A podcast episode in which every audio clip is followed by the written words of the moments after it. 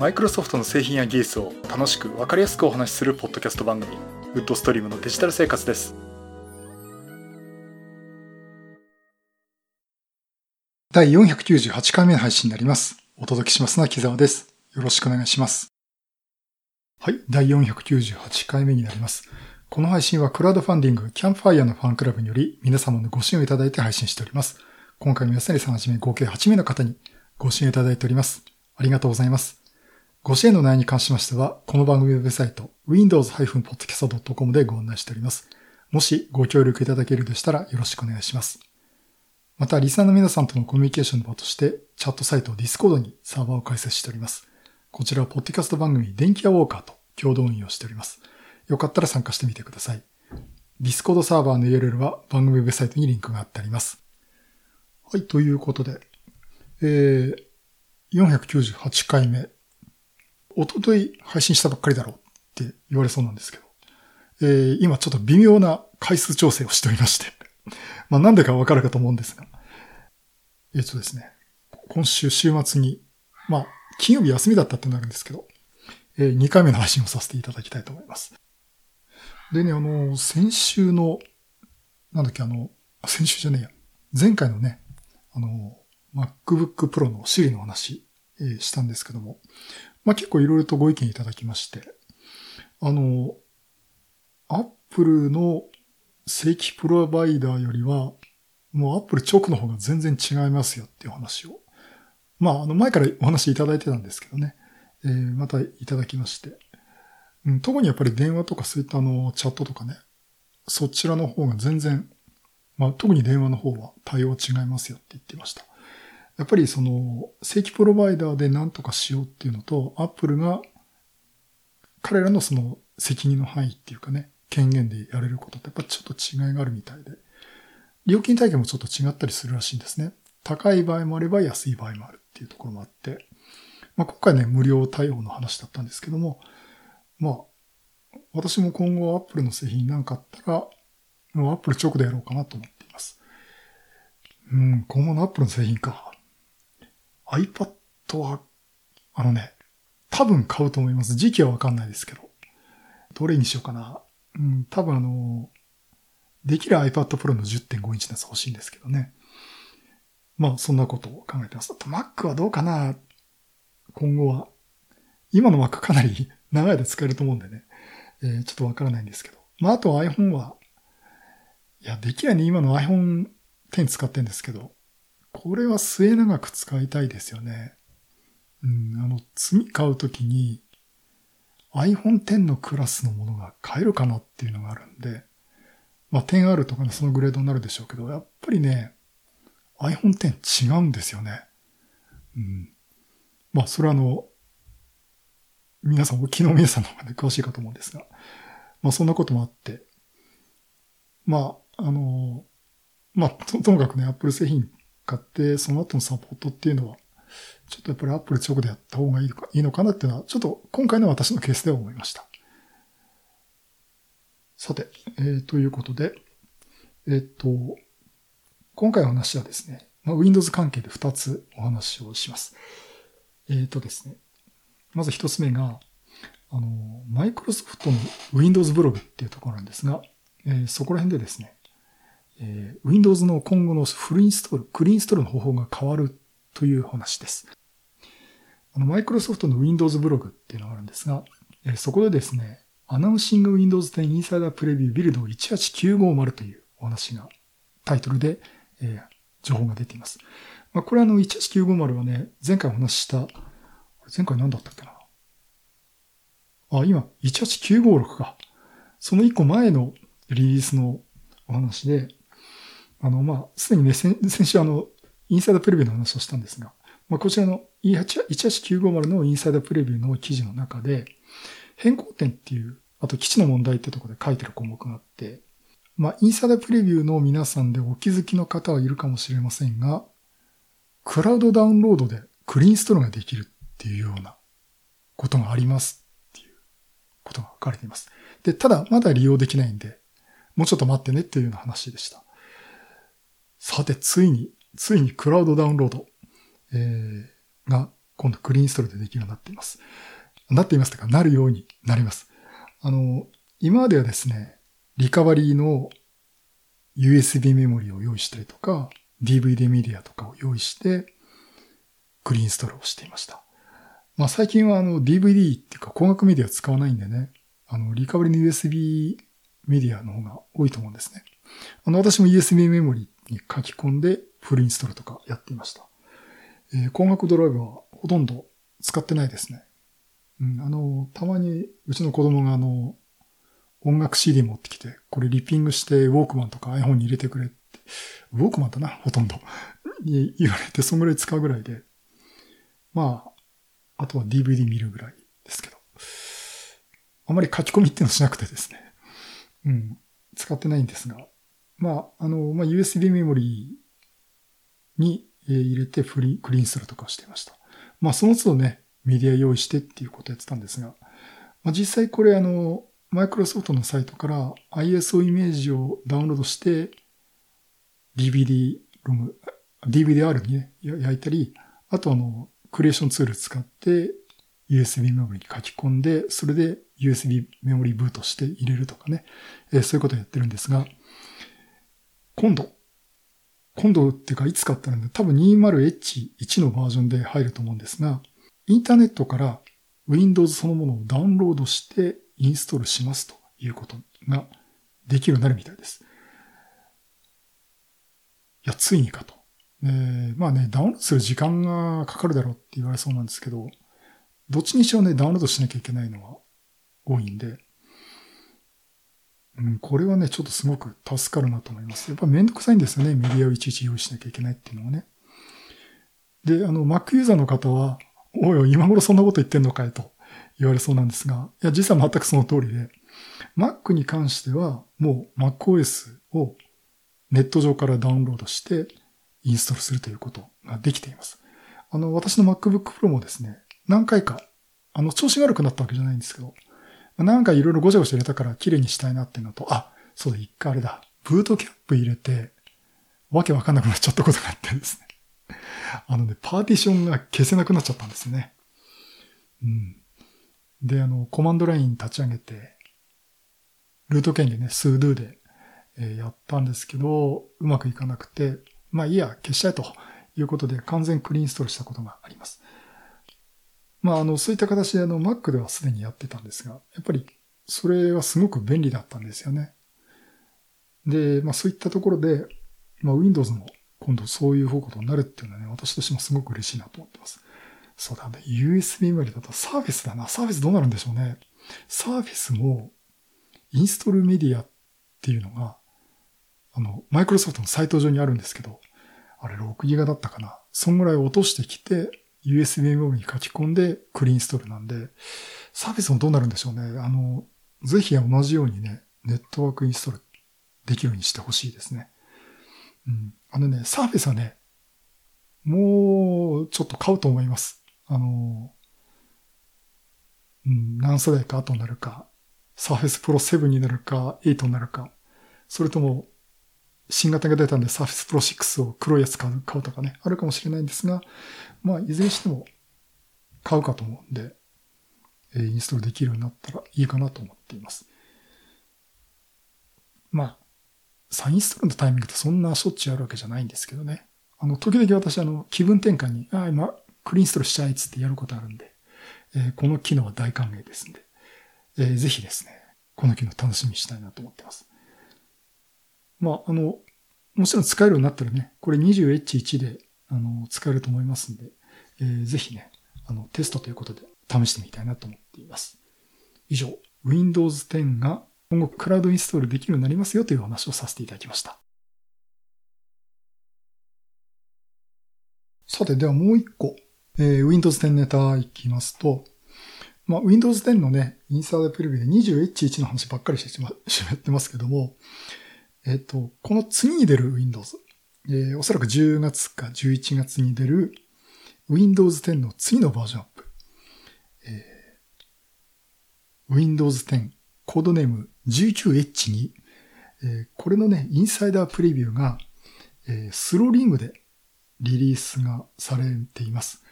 えー、ファーストリングではテスト出てたんですが、えー、まあ、ちょっと安定したってことで、スローリングの方でもですね、の、スローリングのインサイダープレビューでも、Windows 10 19H が、えー、配布が始まっています。で、私な、前ね、あの、20、19H には、機能強化じゃなくて品質向上ですっていう話をしてたんですが、やっぱりですね、機能の変更とか強化っていうのは行われ、行われています。で、今出てるのが、あ、すいません。ちょっと私ね、これね、20、じゃね、19H には、ちょっと入れてないんで、えー、この後ちょっと仮想環境に用意しようと思ってるんですけど、まあ、これあの、マイクロソフトの情報とか、まあ、ウェブの記事から、えー、もらった情報なんですが、変更点で、あの、カレンダーですね。あの、カレンダー、タスクバーにありますね。えー、タスクテレノの時刻をクリック、右クリックすると、じゃない、左クリックでいいんだ。普通にクリックすると、時刻とカレンダーが出てきますけど、えー、ここにですね、直接スケジュールが書き込めるようになったというふうに改善されています。今ですね、まあ、皆さんお使いの Windows 10で、この時刻のところをクリックしていただきますと、カレンダーが出てきて、で、今日って書いて、一番下にイベントが書いてあったり書いてなかったりするんですが、この今日って書いてある横にプラスのアイコンがあります。でこのプラスのアイコンをクリックすると、カレンダーのアプリが立ち上がって、えー、予定がね、入れられるようになっています。え、こういう風になってるんですが、今度ね、この 19H2 の方の改善では、え、このカレンダーをあ、この時刻のところをクリックしてカレンダーを表示させたその下にですね、イベントのところにテキストボックスが入っています。で、このテキストボックスにも直接予定を入れ込むということで、いちいちカレンダーアプリ立ち上げなくてもですね、予定がすぐ入れられるということになります。まあ、あの、このマイクロソフトのカレンダー、スケジューラーをね、使ってる方はですね、すごく便利だと思います。ちょっとね、予定とりあえず入れとくかというところで、あの、活用していただければなと思っています。まあ、なんだかんだで私ね、アウトロック使っちゃうんですけどね。うん、でもまあ、とりあえず忘れないうちにちょっと入れとくかって時にはこれいいのかなと思っています。で、この設定画面そのものは 20H1 の方にも入っていまして、で、私も今 21H1 をですね、確認したらですね、確かにそういう風になっていました。まあ、そういうところで、えー、カレンダーからね、直接スケジュールを入れられるようになったというのがまず改善点の一つです。そして、えー、次がですね、通知とアクション。えー、通知はですね、メールなんか来ると、この右下にペロッと出てきますね。あの、帯が出てきて、えー、メッセージ、例えばメールが来てますとかね、こういうタイトルですというのが教えてくれるんですが、ここの設定画面、こういった場合は通知するとか、こういった場合は通知しないとか、えー、というのが設定できるようになってるんですけども、これ設定できますかとか、バナーで出しますかとか、いろいろ設定があるんですが、この設定画面がね、改善されています。で、あの、実際にですね、具体的に、こういった画面で、こんな感じでアイコンが出てきますよっていうのを、実際図で書いてあって、あの、あ、設定画面にですね、実際こういった絵が出てきますって例をですね、図で示してくれてるんですね。だからすごく直感的っていうかね、あ、こんな風に出るんだ。じゃあこっちの設定にしようとかね、えー、そういう風にね、設定できるようになっています。今はね、ちょっとね、スイッチがついてるだけでね、分かりづらいとこあるんですよね。うん、だからまあ、あの、ここら辺がね、実例を示してくれてるってところでね、すごく分かりやすいんじゃないかなと思います。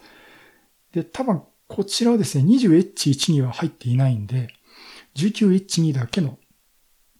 リリースで、まあ 21H1 にはですね、遅れて入ってくるかなと思います。まあそういったこともあるんで、あの、20H1 だけじゃなくてね、19H2 もちょっとチェックしとけなしとかなきゃね、いけないかなと思っています。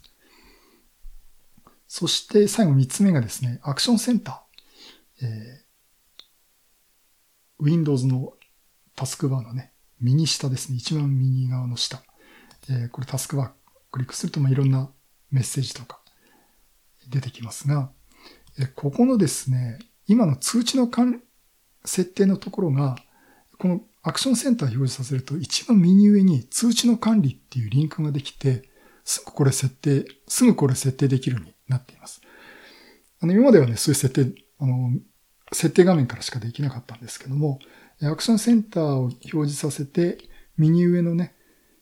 通知の管理っていうリンクアイコンができてますんで、そこをクリックするだけで、すぐ設定画面に移動することができます。これはあの、21.1にも入っていました。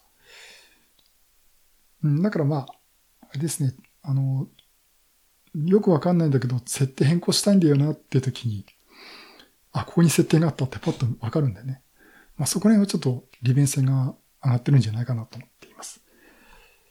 まあそういったところで、えー、次の Windows、11、10月か11月に出る、えー、まあ、 October 2019 Update になるか、 November 2019 Update になるかわかりませんけども、えー、次の Windows 開発コードネーム 19H2 というのは、えー、こういった機能の追加もされてますので。まあ、あの、私もね、20H1 だけじゃなくてね、この 19H2 の方もね、チェックしていきたいなと思っております。はい、以上、Windows 10次期バージョン開発コードネーム 19H2 の話をさせていただきました。はい。第498回は Windows 10がクラウド経由でインストールできるという話と Windows 10次期バージョン開発コードネーム 19H2 の話をさせていただきました。まあ Windows 10の話まだありますね。あの、どっちかというとね、最近のマイクロソフトはもう何でもかんでも Azure、あと AI、ブロックチェーンっていう、なんかそのノリなんですけどね。まあ、別にあの、それが悪いっつってるわけじゃないし、興味がないわけじゃなくて、実際私も IoT 関係でね、あの、Azure はいじったりしてますんで。うん、まあ、必要な知識であるんで勉強していこうかなと思ってますけど、うん、やっぱり、私としてやっぱり Windows 10だとか、サービスとかのデバイスとかですね、そこらの話をね、どんどんしていきたいなと思っております。まあ、とは言ってもね、やっぱり、あの、時代はそうなってても Windows っていうのはずっとやっぱり使われていくものですしね。うん、やっぱりそのクラウド関係っていうのも気にしつつも、私としてはやっぱり Windows 10だとかサービスとかね、情報発信をしていきたいなと、まあ、改めて、思っております。えっと、それとですね、告知というかまだ正式に出てないんですが、今月の .NET ロボ勉強会、えー、先月で私出られなかったんですけど、今月は多分出られると思います。えっ、ー、と、8月24日土曜日、えー、日本マイクロソフトシネマ本社で行います。えー、今ですね、あの、関さんと高尾さんのお二人が、あの、アジルのデデブオプスの話と、今ちょっと高尾さんの方は検討中ということで、えー、お二人登壇が決まっています。で、非常にあの、お二人とも中身の濃いお話をしていただけるんで、もし興味のある方はね、来ていただければなと思っています。まあ、あの、具体的なね、登壇内容については、あの、サイトの方、募集サイト公開されたらですね、またご連絡、まあ、ツイッターとかでもね、ご連絡させてもらいたいと思います。あとどうしようかな。ちょっとね、私が仕事の関係で生きるかいけそうか、ちょっとギリギリのところで、ちょっと出張がありそうなんでね。そうなると、この土曜日のこの時間に戻ってこれないかもしれないっていうんで、ちょっと微妙なんですけど。まあ、できれば行きたいなと思って。それと、その次、まあ、翌々週ですね。9月なんですけども、9月の7日、えー、ワンクマ同盟という、マイクロソフトのコミュニティ、勉強会のコミュニティがあるんですが、ワンクマ同盟の横浜勉強会が行われます。えー、9月7日土曜日ですね。え、こちらはですね、えー、まあ、横浜ってことで、まあ、誰か登壇者いないってやってると、うん、まあ横浜だし、私も行きたいし、懇親会は中華街多分重慶飯店なんで、重慶飯店がお前目的かって言われそうなんですけど、まあ、行くことは間違いなく行きたいんで、じゃあ喋、じゃ、じゃあじゃなくて、私もじゃあまた喋らせてもらいますということで、横浜勉強会は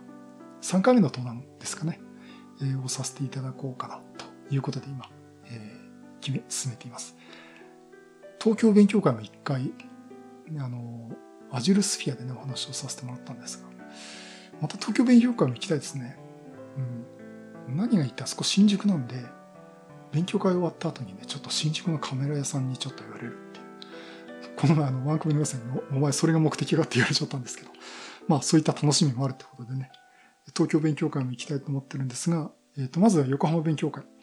えー、こちらもですね、登壇しますので、ぜひよろしくお願いします。えっ、と、ちょっとこちらの方は私登壇の中身決まっていまして、Windows Subsystem for Linux 2、えー、これについてね、お話をしたいと思っております。あのね、Azure IoT Hub とかそこら辺しようかと思ったんだけど、うん、ちょっとまだ勉強不足で、WSL の話の方がちょっと、みんなも楽しめるかなっていうところで、あ、楽しめてみんなも試せるかなっていうことでね、お話をさせていただこうかなと思ってます。まあ、あの、興味のある方、ぜひ来ていただければなと思ってます。懇親会は中華街の多分重慶飯店。本当お前それしか頭ないのかって言われそうなんですが、えー、楽しみにしてますので、えー、ぜひよろしくお願いします。はい、そういうことでまた色ネタ集めてお話したいと思います。またよろしくお願いします。